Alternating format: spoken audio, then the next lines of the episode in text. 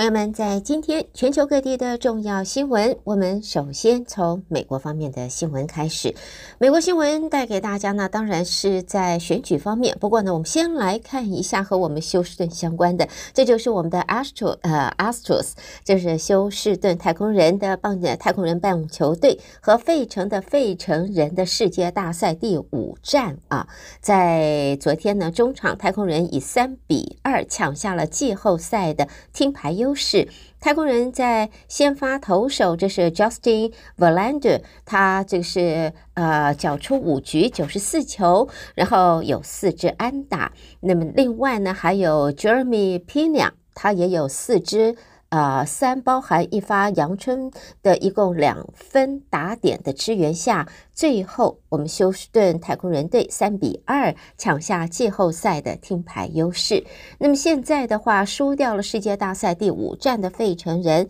下一站就要到我们休斯顿来了。预计他们会推派他们的王牌投手啊，Zack Wheeler 来挂帅先发。那么他自己则表示呢，这。未来怎么样？老天自有安排。但是朋友们，我们要为自己的 Astros 加油，加油啊！一定要为他们加油。好，接下来我们就要来看的是啊选举方面的新闻了。好，我们先看一下在华盛顿的报道。美国总统拜登为了要防止民主党在其中选举落败。昨天就奋力做最后一搏，他认为这是美国民主的成败时刻，而共和党人则在通货膨胀还有移民等问题上抨击白宫。在八号就要登场的其中选举将会决定美国国会的控制权。民意调查显示，共和党人将接管民主党目前微乎多数席位，这可能会使得拜登第一任期剩下的两年会变成一场漫长的政治斗争。所以在昨天，总统拜登展开他的其中选举最后造势，要为民主党奋力一搏。那么在现在呢？俄罗斯乌克兰战争有可能会成为一个持久战。对此，《华尔街日报》的最新民调显示，虽然多数美国民众还是支持继续支持呃支援乌克兰，但是相关看法一发呈现的是党派方面的分歧。共和党人方面是越来越反对无底线式的援助乌克兰了。那么在这里呢，也看到呢，就是距离美国十一月八号其中选举现在仅剩倒数几天啊，今天还是 early voting 的最后一天，在民主和共和两党分化对立之下，居高不下的通货膨胀就是主要的议题，假消息和仇恨值满天飞的选情也多添了很多的变数。向来在下一次总统选前的其中选举，美国选民总是爱就是言行，就是呃，我们说拷打现任的政党，而执政的民主党就希望能够保住现有权利，共和党人则希望能够掌掌控国会的参众两院。高通货膨胀、高犯罪率，这些民怨波涛汹涌。美国民主党籍总统拜登的支持率还是低迷，其中选举也被视为是近二十年来代价最高昂的美国选举年。而盖洛普在十月三十一号公布的最新调查，则发现将近五成的美国选民认为经济将会主导他们的选票。在全美选民都视经济为重要议题时，政党之间则有不同的排序。共和党和独立候选人主打通货膨胀、移民，还有治安牌；民主党人则诉求的是堕胎权、气候变迁，还有枪支管制政策。现在在即将要进入，就是下个礼拜二是正式投票，也是最后一天的投票日。知名的社群平台 TikTok 有杜绝假消息的政策，但是呢，在选举前，选举相关错误资讯还是在平台上不停地流传，也随着越来越多的美国人以 TikTok 来作为新闻来源，因此呢，很多专家都担心年轻的选民很容易受到这一些假消息的影响。而在现在选举进入倒数，投票进入倒数了。美国民主党籍总统拜登和共和党籍的前总统川普也在日前展开了其中选举前的造势闪电战，两个人分别前往多个州去拉票。而这一战的结果有可能会阻碍拜登接下来两年的执政。当然了，如果这样，那么当然也会为川普试图复出会奠定基础。这美国前总统川普昨天就在爱荷华州的一场其中选举的选前造势活动上，发出了计划二零二四年再度参选，到目前为止是最为强烈的讯号。他说是非常非常非常有可能再度挑战白宫大位。好，关心完了和选举相关，我们看其他方面的美国新闻。看美国政府一名高阶官员昨天表示，美国方面认为中国与俄罗斯手上握有可以用来说服北韩不要重启核试的筹码。在官员说，美国虽然由今年五月就警告北韩正准备有二零一七年以来首度重启核试，但是目前还不清楚什么时候会付诸行动。而美国方面评估呢，是俄罗斯与中国是有能力可以劝阻北韩，啊，就是举行合适的。另外呢，也看一下，在新的这个是推特的大老板啊，就是马斯克，在现在呢，可以看到推特表示，由四号起，就是今天起开始裁员。纽约时报说，推特七千五百名的员工当中，估计一半的员工得要走人了。亿万富豪马斯克新官上任的三把火。在豪掷了四百四十亿美元收购推特之后，现在就是大刀阔斧的要推特这家公司的财务健全，而现在呢，表示。七千五百名员工当中，有一半就会被这个是开除、资遣掉。马斯克下令启动职场与员工绩效考核的计划。据了解，工作范畴彻底的详尽，范呃任务繁重艰巨，有些工程师据传在周末都睡在推特的总部。在现在呢，马斯克由于没有充分的告知，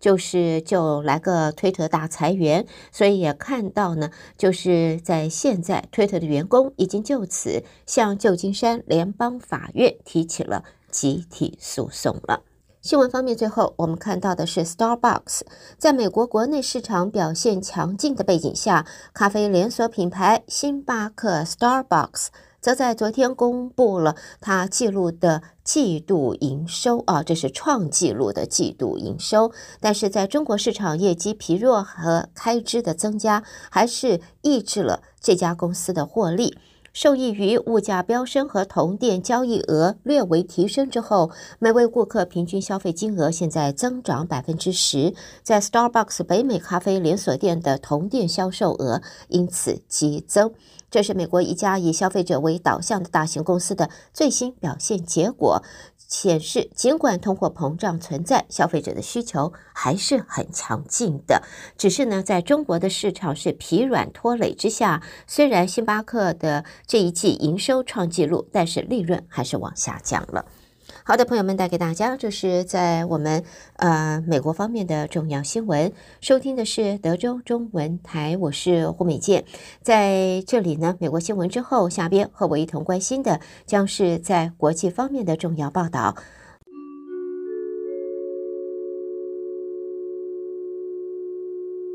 首先看到，在国际施压之下，俄罗斯迅速的恢复遵守俄罗斯和乌克兰之间的谷物运输协议，同意让粮食运输船安全的通过。船只在昨天已经重新开始通行。同时呢，G 呃 G seven 啊，七大工业国集团也誓言要协助乌克兰人度过即将到来的冬天。在俄罗斯宣布重新遵守相关协议，联合国也在昨天说有七艘船正通过黑海的航运水道。俄罗斯是在上个礼拜宣布暂停参与谷物出口协议，经土耳其总统埃尔段斡旋之后，俄国国防部则在昨天恢复，就是同意遵守相关协议。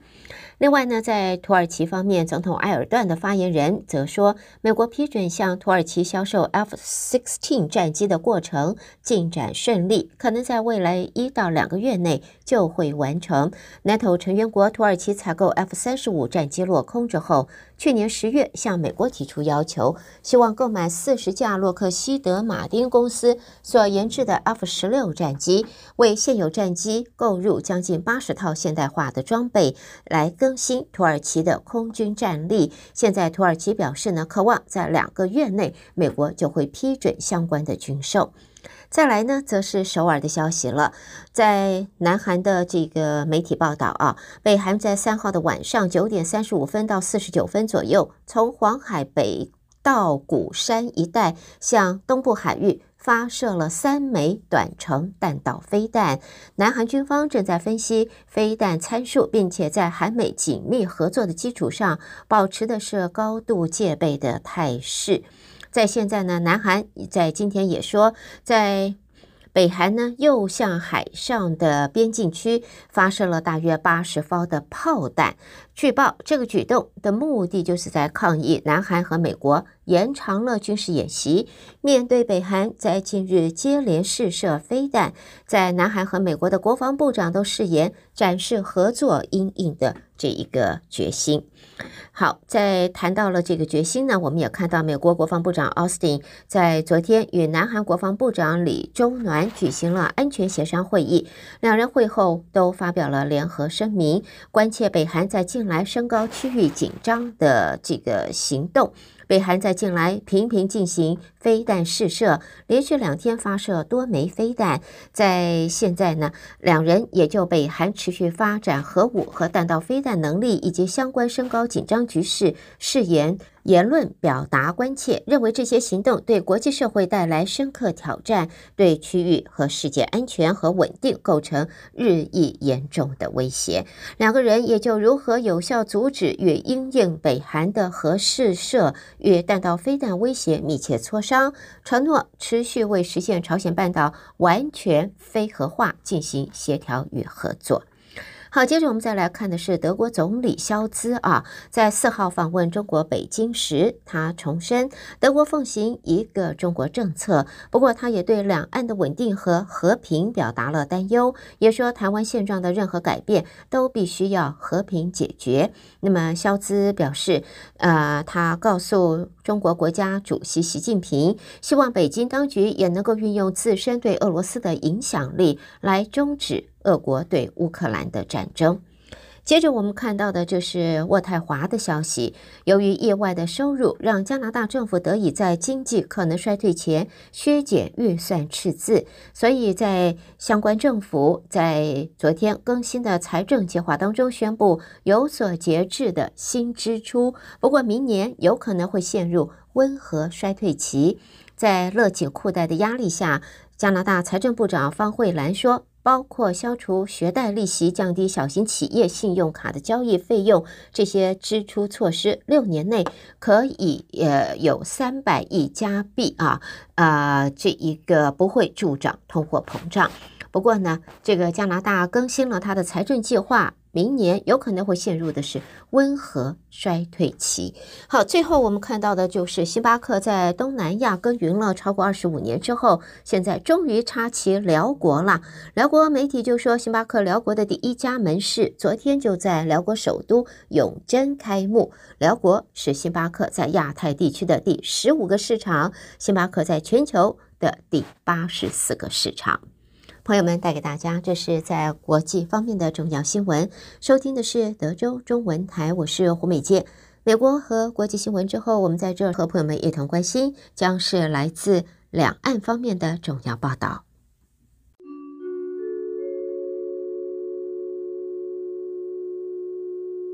中国新闻第一个看到，中国国家主席习近平在今天会见德国总理肖兹时表示，中德应该相互尊重，而照顾彼此核心利益，抵制阵营对抗等因素干扰。肖兹则表示，德国方面反对与中国脱钩，愿就双方立场不一致的问题交换意见。双方会见时也就乌克兰的危机交换了意见，呃，只是呢，在报道当中没有详述。习近平也表示呢，中德双方应该相互尊重，提到中国对德国政策保持的是高度稳定性、连贯性，希望德国方面也奉行积极对华政策，实现两国互利共赢。另外呢，在这一次中国国家主席习近平北京会晤德国总理肖兹时，也表示肖兹的北京行将会加深两国的实质方面的合作。我们接下来就看到这个实质合作了啊。在德国总理肖兹到访中国之际，主管民航机采购的中国航材集团今天就在北京和空中巴士签署了协议，采购一百三十二架 A 三二零系列以及八架 A 三五零系列客机，总价值大约一百七十亿美金。中国航空器材集团在今天宣布了这个消息，强调采购是在萧兹访问中国期间签署的，也说采购的动机是随着中国航空运输市场逐步恢复，未来将保持平稳较快增长，适应航空市场发展，满足企业运力需求，而批量采购一批。空中呃巴士的飞机可以看到呢，这一次的采购啊，在德国总理到访，这个签约采购了一百四十架空中巴士的客机，真的是身体力行的。这个加深了彼此合作的关系。好，另外呢，则看到呢，在北京方面的报道，有知情人士表示，中国国务院日前要求民用航空局联合相关部委筹划取消已经执行两年多的国际客运航班因防疫而实施的熔断机制，显示中国正设法缓和。动态清零的影响，因为防疫要求，中国当局规定各航空公司入境中国航班，如果发现有旅客感染 COVID，就会被暂停啊一到两周。具体执行措施则取决于每一个航班被检测出染疫旅客的人数，也就是中国当局所称的熔断机制。现在呢，在媒体方面则报道，中国准备要取消国际旅客、国际客运航班的熔断机制了。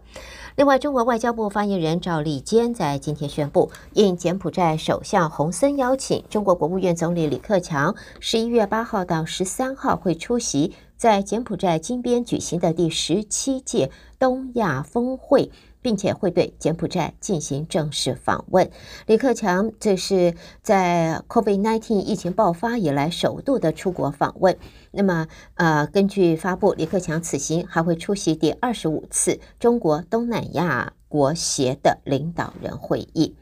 接着再看到的呢，就是中国国务院副总理刘鹤今天也在《人民日报》发表长文，表示要维护多元稳定的国际经贸关系，与外部世界良性互动，并且继续扩大开放，吸引资金、技术还有人才，要打破外部对中国的围堵打压。刘鹤在文章中强调，在一个较长的历史时期内，保持宏观经济稳定和持续成长，对于全面建设社会主义现代化国家具有重要基础性的作用。而经济运行虽有周期波动，但是要避免。大起和大落。好，最后看到的呢，就是在针对美国日前发布国家防卫战略报告对中国扩张的指控，中国国防部发言人谭克飞则在今天表示，这份报告是罔顾事实，抹黑了中国的正常军力发展。中国方面是坚决反对，而且也已经向美国方面提出了严正交涉。那么，谭克飞说，中方敦促美国方面摒弃冷战。零和思维，那么多做有利于维护世界和地区和平稳定的事。好的，朋友们，带给大家这是来自中国方面的报道。收听的是德州中文台，我是胡美健。在中国新闻之后，接下来焦点转到台湾方面，台北新闻主播接棒为朋友们播报，和我继续一同关心。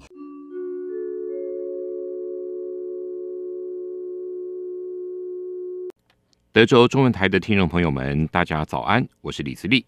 台湾方面讯息，我们今天首先报道的是，由台湾观光协会主办的二零二二台北国际旅展，今天起一连四天在台北南港展览馆盛大开展。蔡英文总统也亲临开幕致辞，并表示，台湾国境解封、开放国际观光之后，至今已经有五十二个团体来到台湾，相信未来复苏的脚步将会越来越快。也呼吁业者跟政府一起努力，把握机会，用品质跟服务擦亮台湾的观光。总统说：“现在我们已经开放国际旅客一团接着一团的来，截至十月底已经有五十二团来到台湾。我们相信这个复苏的脚会越来越快。我邀请所有的业界朋友跟政府一起继续努力，一起把握这一波的机会，用品质和服务擦亮台湾的观光，创造国内外旅游更好的发展，也为产业带来更大的商机。”台美双方将于八号、九号开始就台美二十一世纪贸易倡议举行首次谈判，聚焦贸易便捷化、中小企业良好法规实务跟反贪腐等四大议题。学者今天分析，如果能够在贸易便捷化、中小企业这两大议题取得实质进展，像是中小企业加入对美出口供应链、报关更便捷等，对于拉抬经济可以有显著的效果。台经院研究员邱达生说：“因为美台之间没有自贸协定嘛，我我们是希望就是能不能有自贸协定哈，但是就是说可以用对积木的方式啊，先从便捷化开始，然后让啊我们的一些比如说像机械啦、工具机啊，啊在美国还是有关税的吧，至少就是说是不是能够在进入美国市场呢比较便捷，比如说在报关啊什么方面。”至于媒体报道提到，倡议目标是在谈判完成后获得高标准、具经济意义的贸易协定，而且希望赶在明年美国举办 APEC 峰会之前达标。对此，邱达生认为，美国在疫情期间的商品贸易赤字扩大，涉及国会支持与否。如果能够透过这项倡议进入美国发起的印太经济架构，会比较实际。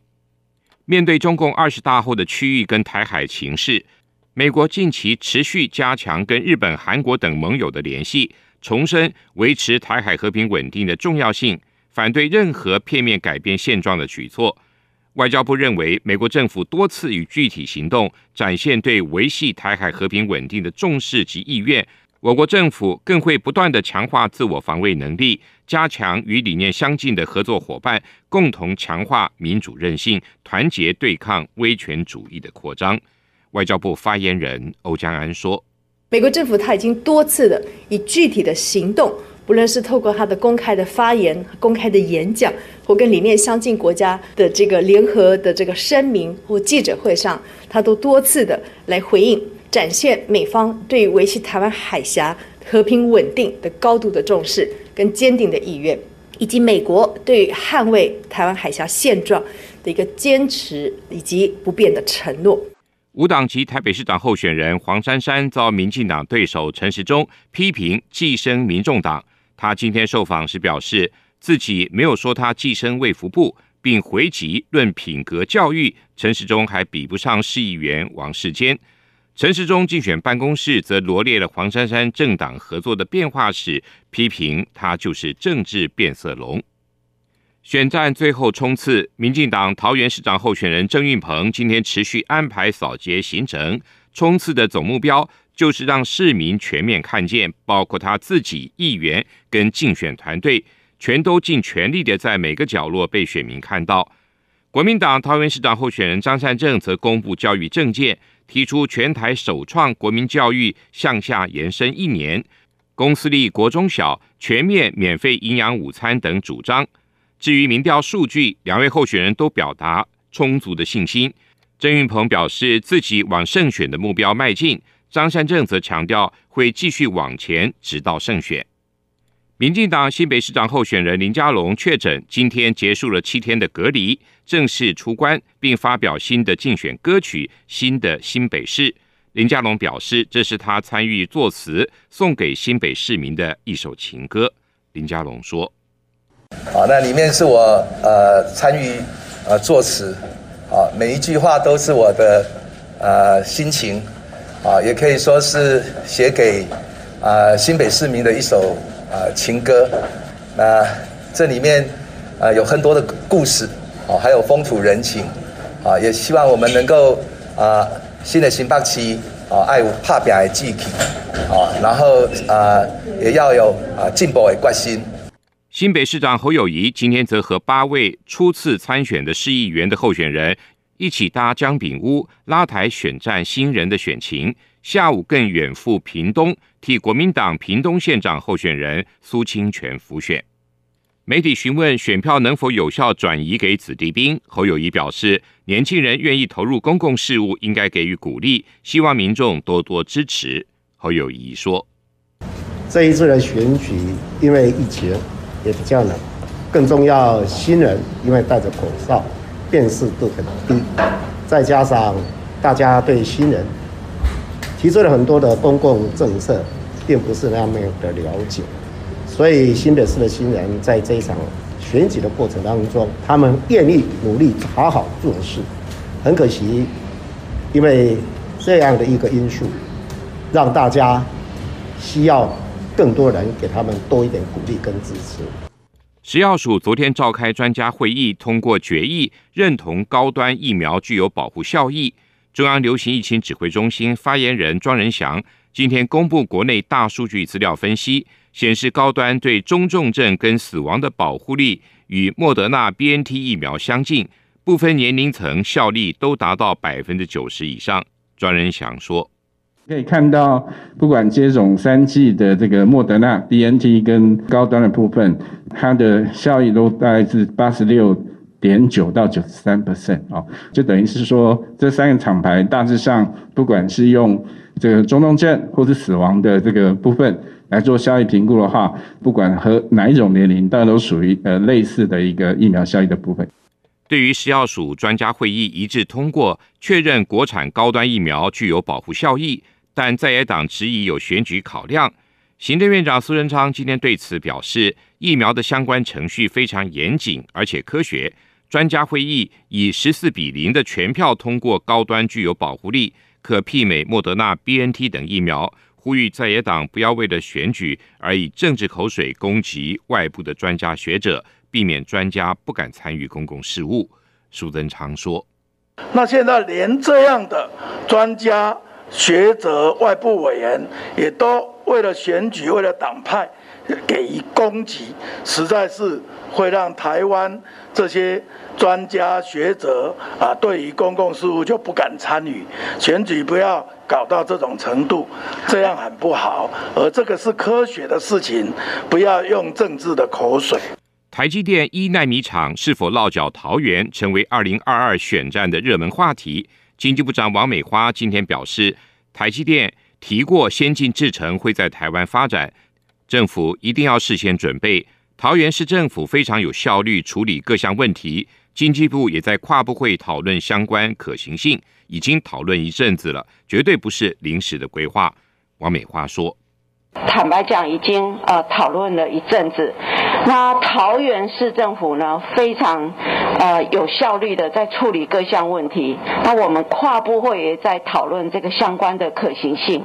那所以当然就经济部来讲，哈，像相关的水电电网等等，这个都要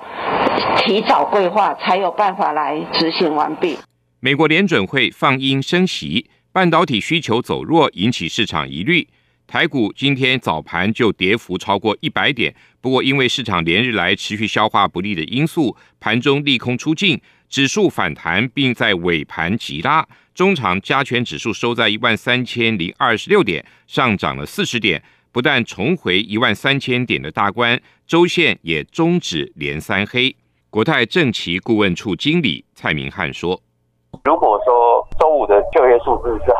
好的，但股价能够往上走，那台股后续来讲才会有比较大的一个上扬空间。不还是跟以前一样，就是经济数据好，但股市是跌的。认为说后续来讲反弹过后，指数来讲可能会维持在万三附近震荡整理。汇市部分，新台币对美元的汇价以三十二点一八五元作收，升值了六分，周线则是收黑。以上就是我们今天提供给您的台湾方面讯息。我们把现场还给主持人，再会。Música